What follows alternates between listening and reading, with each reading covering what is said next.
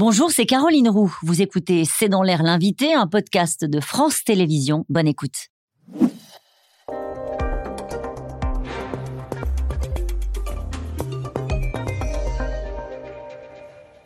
Bonsoir à toutes et à tous, bienvenue. Mon invité aujourd'hui est Esther Duflo. Bonsoir. Bonsoir. Merci d'avoir accepté cette invitation. Vous êtes coloréate du prix Nobel d'économie 2019 pour euh, vos travaux sur euh, la pauvreté dans le monde. Vous avez imaginé une série de 10 albums illustrés dont 5 nouveaux tomes euh, sortent demain aux éditions Seuil Jeunesse pour expliquer la pauvreté aux enfants. Je vous reçois aujourd'hui car l'UNICEF tire la sonnette d'alarme. 20% des enfants, en plus par rapport à l'an dernier, se retrouvent dans la rue en France en cette veille de rentrée scolaire près de 2000 enfants sont sans logement. Quelle est déjà votre réaction à la publication de ces chiffres?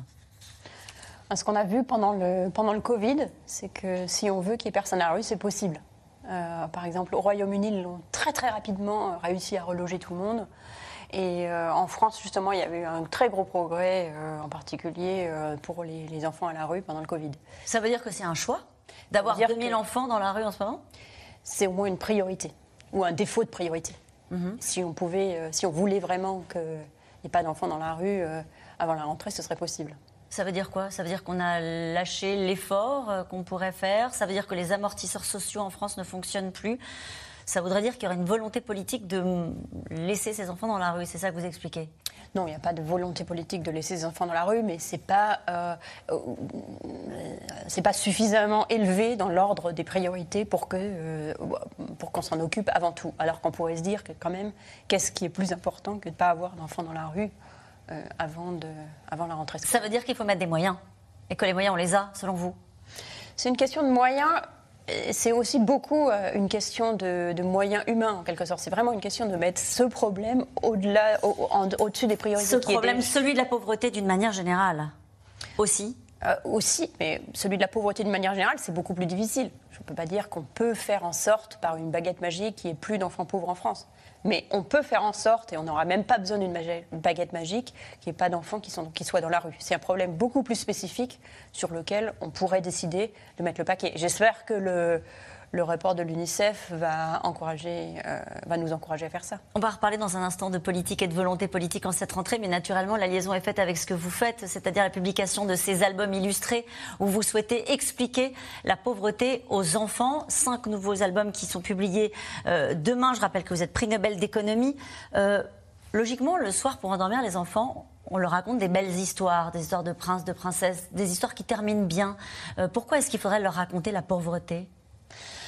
Parce que euh, les, les, lectures qu'on a quand on est enfant, à une période où on est encore ouvert au monde, on a très peu de, de, préjudices, d'idées reçues, euh, elles restent avec nous.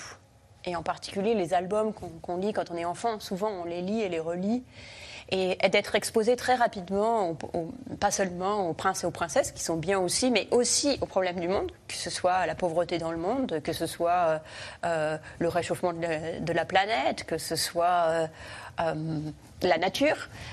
c'est très important pour que les enfants sachent que c'est quelque chose dont ils pourront se préoccuper mais est-ce que c'est pas trop de leur vie.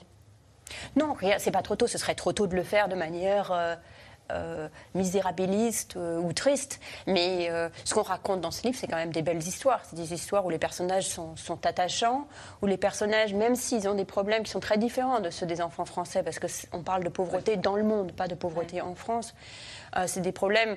Bon, il y a un enfant dont, la maison, justement, Imaï, qu'on voit ici, sa maison est. il a une petite, petite maison faite de briquets de broc au milieu d'un lac qui est emportée par une tourmente. Peut-être que la plupart des enfants français n'auront pas connu cela. Encore que, ils l'auront vu, peut-être, euh, mhm. certaines maisons en Bretagne ou ailleurs disparaître avec les ouragans.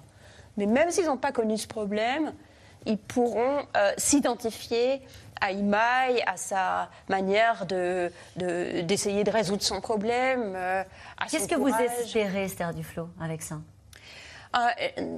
Ils se rendent c'est qu'il n'y a pas d'âge pour se poser des questions. Euh, j'espère que les enfants, euh, pas, j'espère pas leur transmettre un message. J'espère leur transmettre un état d'esprit, un état d'esprit. Conscience. voilà, de ce qui les entoure. Voilà, de l'ouverture, de ce qui les entoure. C'est pas seulement l'environnement immédiat, immédiat, la famille et l'école.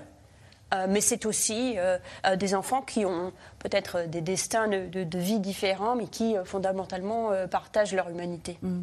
Justement, à propos d'Imaï, vous écrivez à la fin du tome Nous imaginons souvent que les fortunes des milliardaires ou des capitaines d'industrie ont été bâties à coups de paris audacieux et de succès boursiers, mais en termes de risque, ce sont plutôt les familles pauvres, comme celle d'Imao, qui doivent faire les paris les plus risqués et anticiper d'éventuels aléas. Les méchants dans votre livre, ce sont les milliardaires?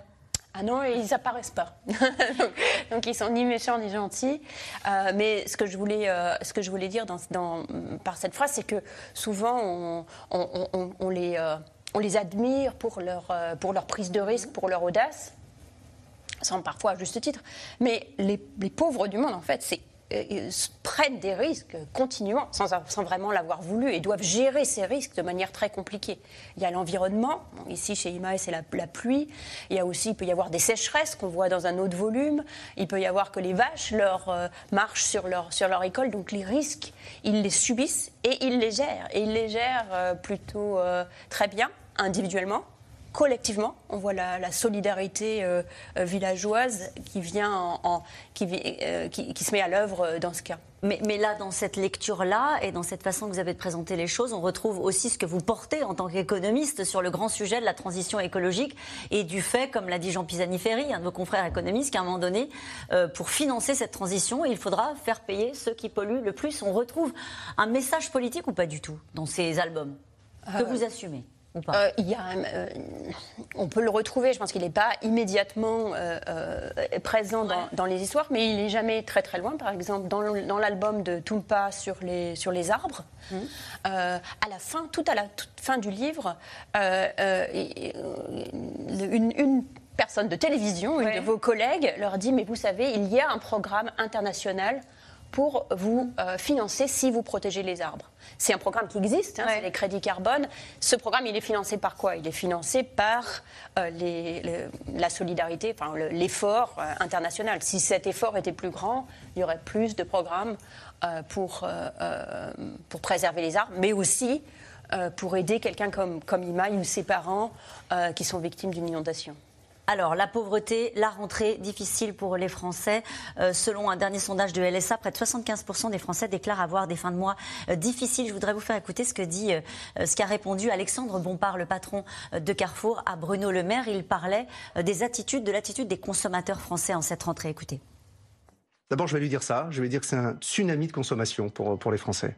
De déconsommation. De, hein. déconsommation. Et que quand on est dans un, quand l'essentiel n'est plus hmm. accessible, quand on se prive de produits essentiels, il faut agir vite.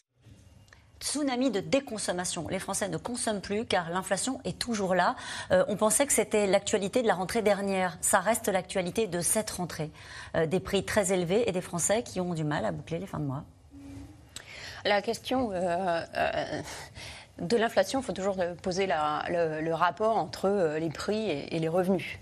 Euh, il y a non seulement les prix qui ont, qui ont augmenté, mais si les revenus euh, si les revenus sont plus ou moins indexés sur les prix, les personnes seraient capables de, monter les salaires. de faire suivre leur budget. C'est-à-dire, quand on parle d'inflation, il y a l'inflation, puis d'un côté, mais il y a les salaires aussi, les minima sociaux de l'autre.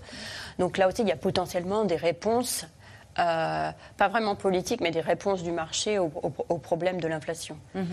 Je voudrais quand même rappeler, sans du tout euh, nier euh, l'importance de l'inflation sur les ménages français, ce que c'est l'inflation aussi pour les, plus, pauvres du monde.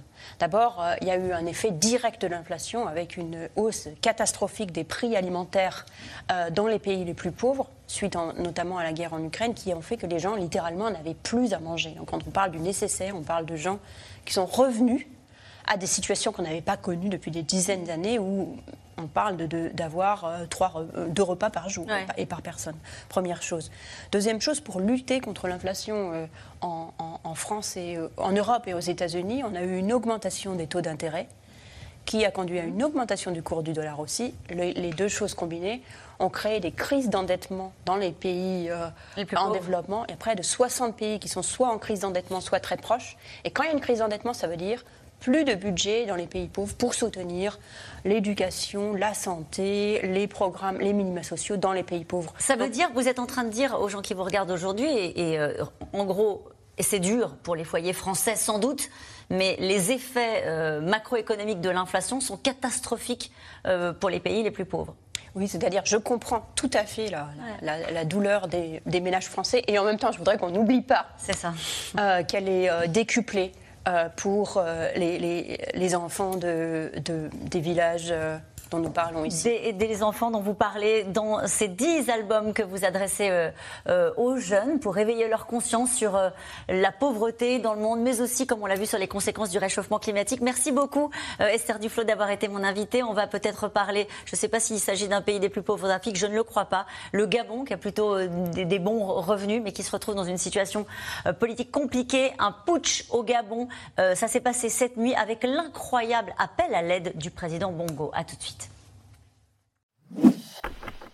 Merci d'avoir écouté C'est dans l'air. Comme vous le savez, vous pouvez désormais écouter l'intégrale, mais aussi l'invité ou vos questions à nos experts. Tous ces podcasts sont disponibles gratuitement sur toutes les plateformes de streaming audio. Et pour le replay vidéo, c'est sur France.tv, bien évidemment. À bientôt.